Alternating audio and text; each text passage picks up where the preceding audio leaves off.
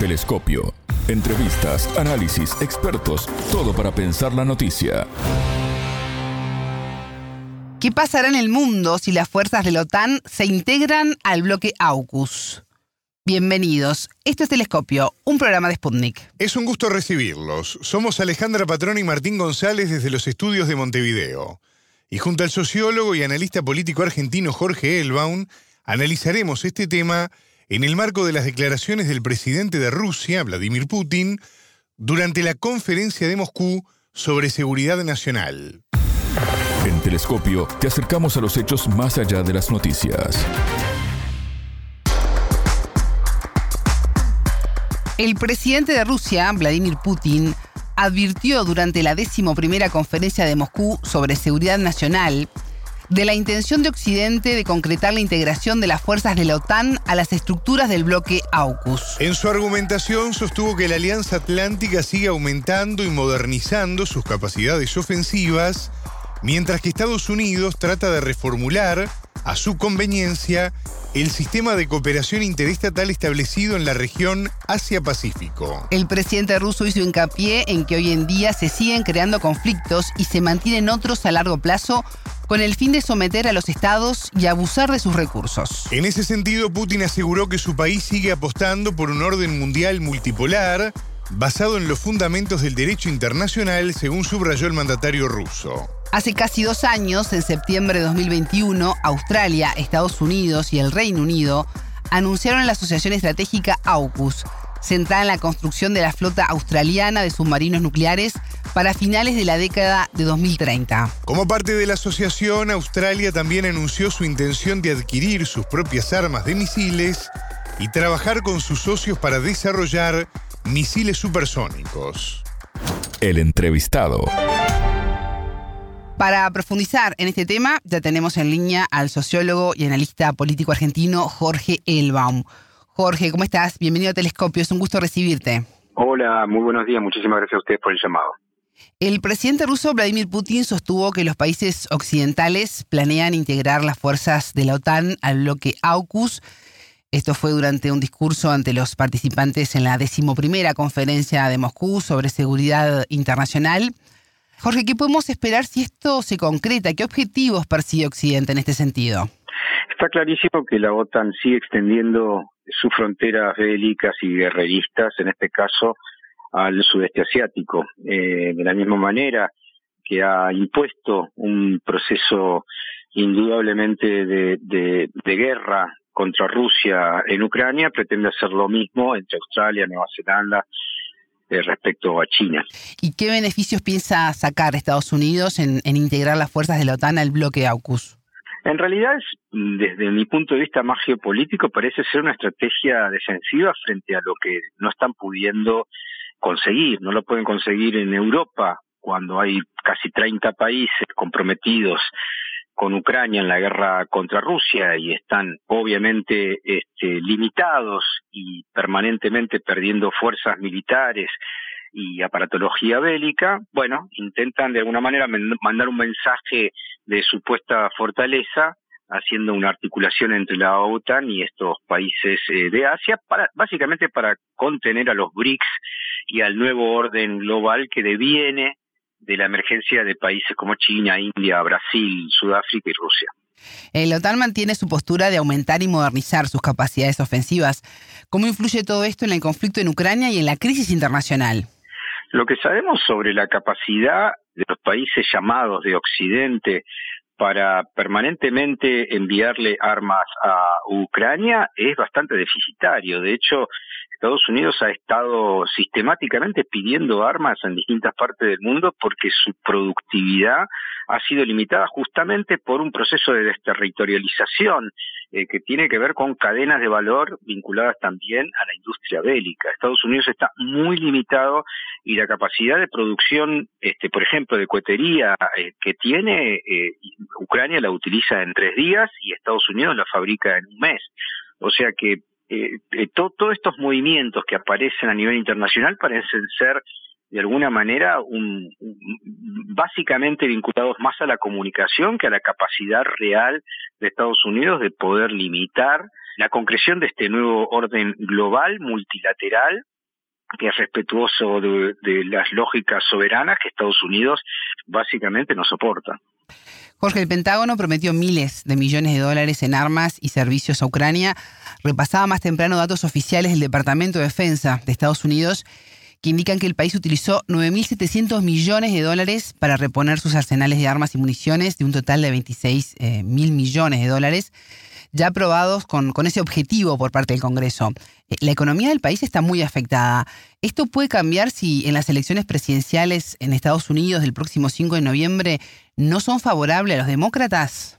Dos cosas. Por un lado, eh, creo que Estados Unidos está construyendo y configurando un nivel de endeudamiento cada vez este, mayor, eh, soportado por los ciudadanos de ese país que siguen aportando dinero básicamente para una lógica bélica a 15.000 kilómetros de distancia de su país, eh, que es en Ucrania. Por un lado eso, Estados Unidos junto con Japón son los dos países más endeudados del mundo y sin embargo el primer Washington sigue insistiendo en tratar de financiar un proceso eh, bélico que vemos no está llevando a Estados Unidos a ningún lado y que no parece ser efectivo en términos de la contraofensiva tan este, eh, comunicada por la prensa occidental.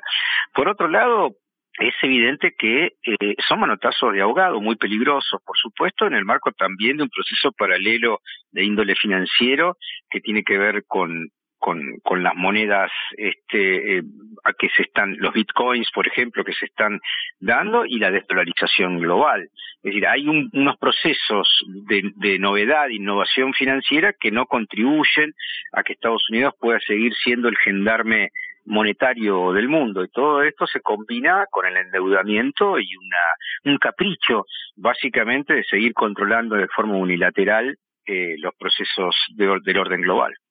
¿Y cómo ves al expresidente Donald Trump que saca ventaja de las acusaciones en su contra, habla de persecución política, de cara al primer debate entre los candidatos republicanos este 23 de agosto?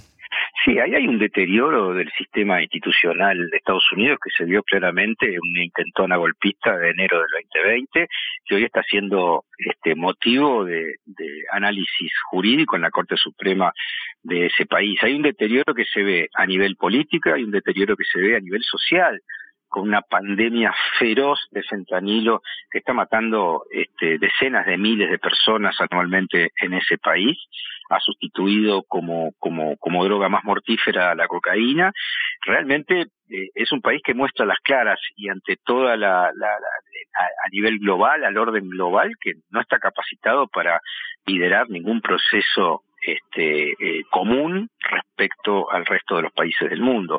En ese sentido, creo que los republicanos, tanto el propio Donald Trump como el, gobernador este, eh, de la Florida están eh, cabeza a cabeza peleando, pero ambos de, alguna manera eh, no avalan el proceso este bélico que se está desarrollando y sobre todo no avalan que los impuestos de los plomeros de Estados Unidos vayan a una guerra tan lejana. Así que hay un problema que es probable que en el caso que ganen los republicanos, cosa muy probable por otro lado, por el deterioro que también se ve incluso en la salud del actual presidente de Estados Unidos, bueno, contribuya a lo mejor a una mesa de negociación que pueda solucionar y darle seguridad a la Federación Rusa y llegar a un acuerdo de desnazificación en ese país y desmilitarización de las fronteras de, de Rusia, ¿no? Jorge, algunos analistas sostienen que Eurasia y Medio Oriente se constituyen como espacios decisivos del sistema mundial en plena transición multipolar. Tú hablas de eso al principio, y con la creciente resistencia de Estados Unidos que lucha por mantener su hegemonía. ¿Cómo ves tú esta situación? Bueno, que, que hay como dos grandes posibilidades, o una mesa de negociaciones de pares que respete la Carta de las Naciones Unidas y que suponga el derecho soberano de los países a decidir su destino y el derecho a tener seguridad plena en sus fronteras, que es un modelo básicamente con que fue aprobado la Carta de las Naciones Unidas en 1945, o el modelo unilateral impuesto por Washington desde la década del 90 del siglo pasado, que es un, un, un orden basado en reglas que decide solamente Washington con el seguidismo de Japón, eh, Canadá y Europa Occidental. El presidente de Ucrania, Volodymyr Zelensky, reconoció la responsabilidad de Kiev en el intento de atacar el pasado 12 de agosto el puente sobre el estrecho de Kerch que conecta el este de la península de Crimea con la región rusa de Krasnodar. Eh, vamos a recordar a los oyentes que el misil fue derribado en el aire sin llegar a, causar, daños. Lo que sí pasó fue el cierre temporal en el tránsito de este puente. ¿Cómo ves la figura de Zelensky al frente de Ucrania y durante todo este tiempo en el, en el conflicto? Zelensky es un factotum claro de un proceso bélico. Llegó al gobierno diciendo que iba a pacificar sus vínculos este, eh, con la Federación Rusa e hizo todo lo contrario, probablemente por presión y arreglo incluso este, monetario con poderes de la industria bélica de Estados Unidos, cosa que con el tiempo se va probablemente a saber con más este, claridad. Ha sido un responsable terrible de la destrucción de su propio país, de la muerte de cientos de miles este, o decenas de miles, mejor dicho, perdón, de sus este, conciudadanos y está llevando al deterioro no solamente en relación con la frontera con los territorios anexados con Rusia, sino incluso en relación a Polonia, que ya está pidiendo pedazos de la tierra de Ucrania, y las propias empresas multinacionales como BlackRock, que se están apropiando de las tierras más productivas de ese país. Es decir, el responsable es el Hitler de esta época, que, que de la misma manera que Hitler destruyó Alemania, bueno, Zelensky lo está haciendo con Ucrania. En el mes de julio, la OTAN prolongó por un año el mandato como secretario general al noruego Jens Stoltenberg bajo el argumento de que no hubo consenso sobre un candidato alternativo. ¿Qué lecturas es de esta repetición en el cargo y los argumentos esgrimidos? Que hay, un, hay realmente una, una situación de mucho conflicto al interior de la OTAN, con muchos países que la integran, que ven con claridad que es imposible vencer a la Federación Rusa en el campo de batalla, y eso paraliza de alguna manera e impide un debate de fondo de esa organización que de ninguna manera es defensiva como plantean sus estatutos, sino que ha mostrado en Yugoslavia y en otros espacios como Libia de que es una, una, una estrategia al servicio de los intereses unilaterales de Washington. Y en ese marco, para no tratar, para evitar los debates que están tras bambalinas en esa alianza militar, se prorroga el mandato de Stoltenberg.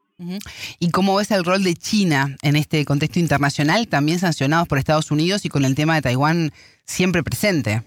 Realmente como el país este, con más eh, desarrollo y más capacidad de liderar este, un nuevo orden global desde una perspectiva respetuosa de las soberanías nacionales, en el marco de cooperaciones basadas en la paz, en el respeto del medio ambiente y sobre todo en las tradiciones y la idiosincrasia de cada uno de los países. China obviamente está teniendo una posición neutral en relación al conflicto, pese a las presiones desmesuradas este, de la OTAN y de Estados Unidos, y muestra que su fortaleza, incluso en el marco de la conflictividad mundial, en términos científicos, tecnológicos y de cooperación, es el primer socio comercial del resto del mundo y eh, pese a las sanciones unilaterales llevadas a cabo por Washington no han podido parar ese, esa, ese, ese incremento relativo de sus capacidades económicas.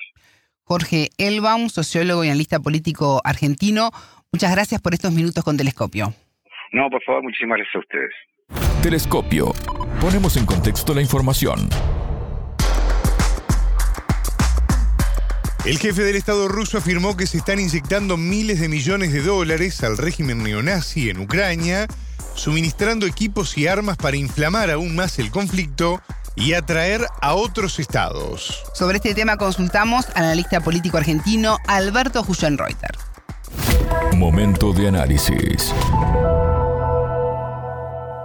En relación con lo que ha dicho el presidente Putin en Moscú, en el ámbito de la conferencia, una conferencia de seguridad, respecto de la posible o la eventual integración o la extensión de la OTAN hacia la alianza entre Australia, Estados Unidos y Reino Unido, conocido por el acrónimo AUKUS.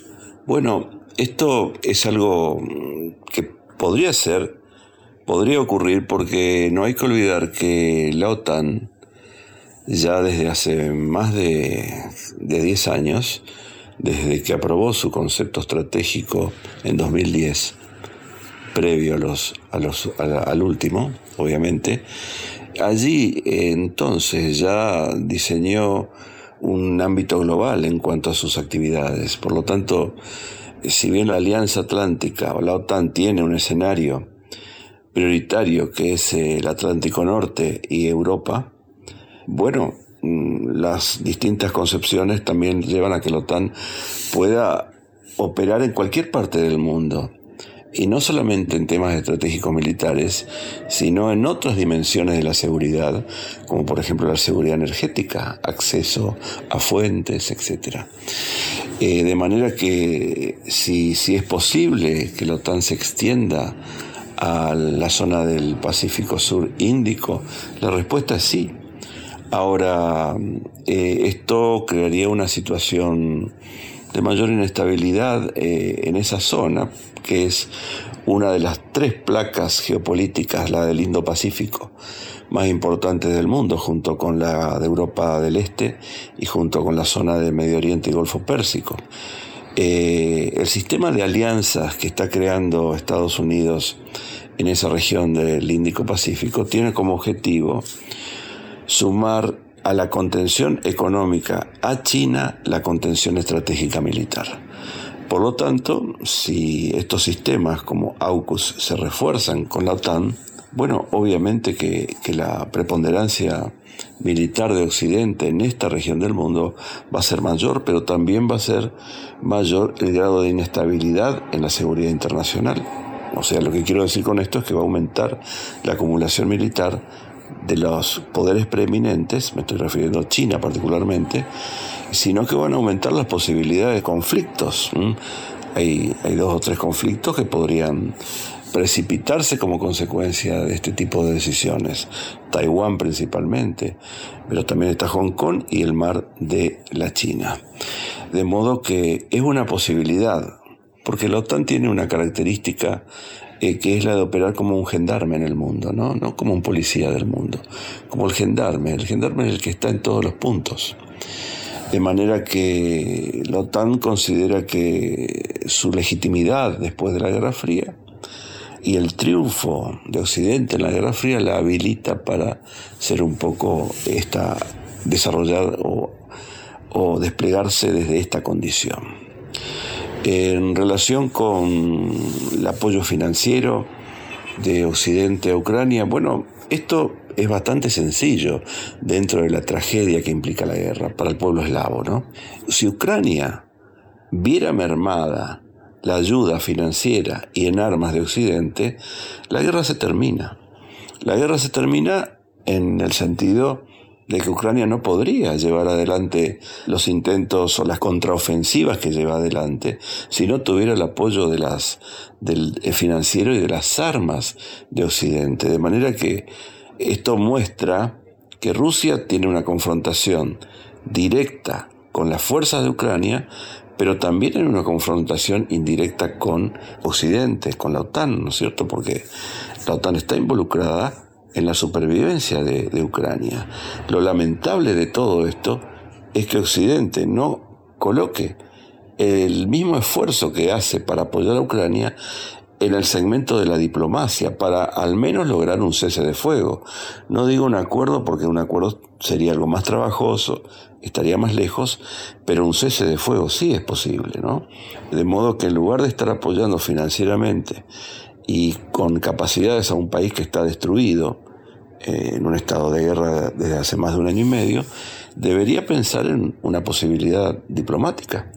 Y esto no está pasando, pero la ecuación es simple, se resuelve para Rusia si Ucrania deja de recibir apoyo, pero se resuelve en el sentido de que Rusia queda en las zonas que considera vitales para su seguridad. Son aquellas que unilateralmente las incorporó a la Federación Rusa, pero que también determinaron la intervención de Rusia o la puesta en marcha de la operación militar especial el 24 de febrero de 2022.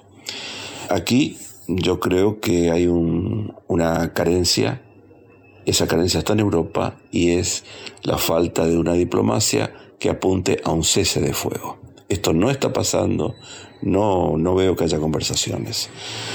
Todos están no solamente mirando la guerra, sino apoyando la guerra.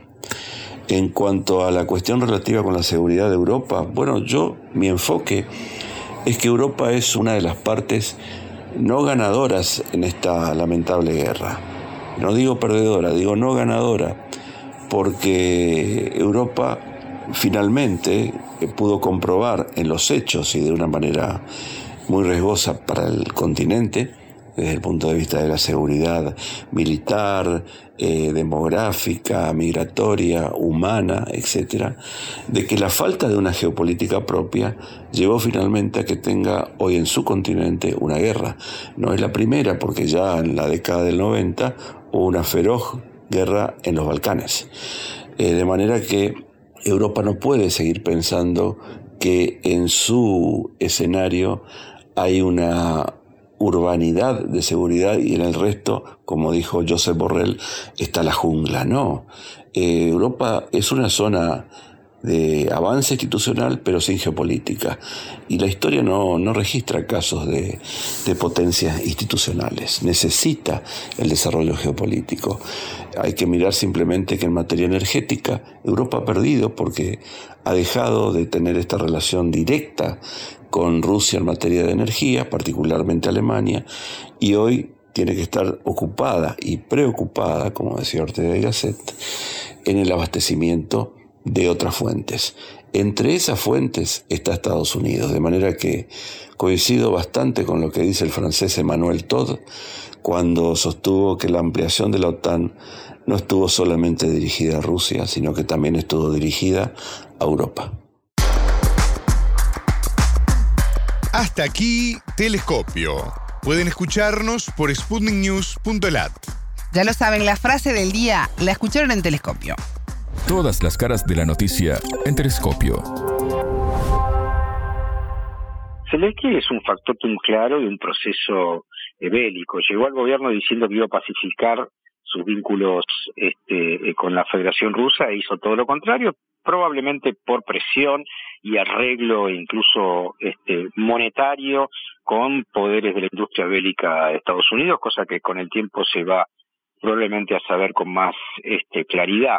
Ha sido un responsable terrible de la destrucción de su propio país, de la muerte de cientos de miles este, o decenas de miles, mejor dicho, perdón, de sus este, conciudadanos y está llevando al deterioro no solamente en relación con la frontera con los territorios anexados con Rusia, sino incluso en relación a Polonia, que ya está pidiendo pedazos de la tierra de Ucrania, y las propias empresas multinacionales como BlackRock, que se están apropiando de las tierras más productivas de ese país.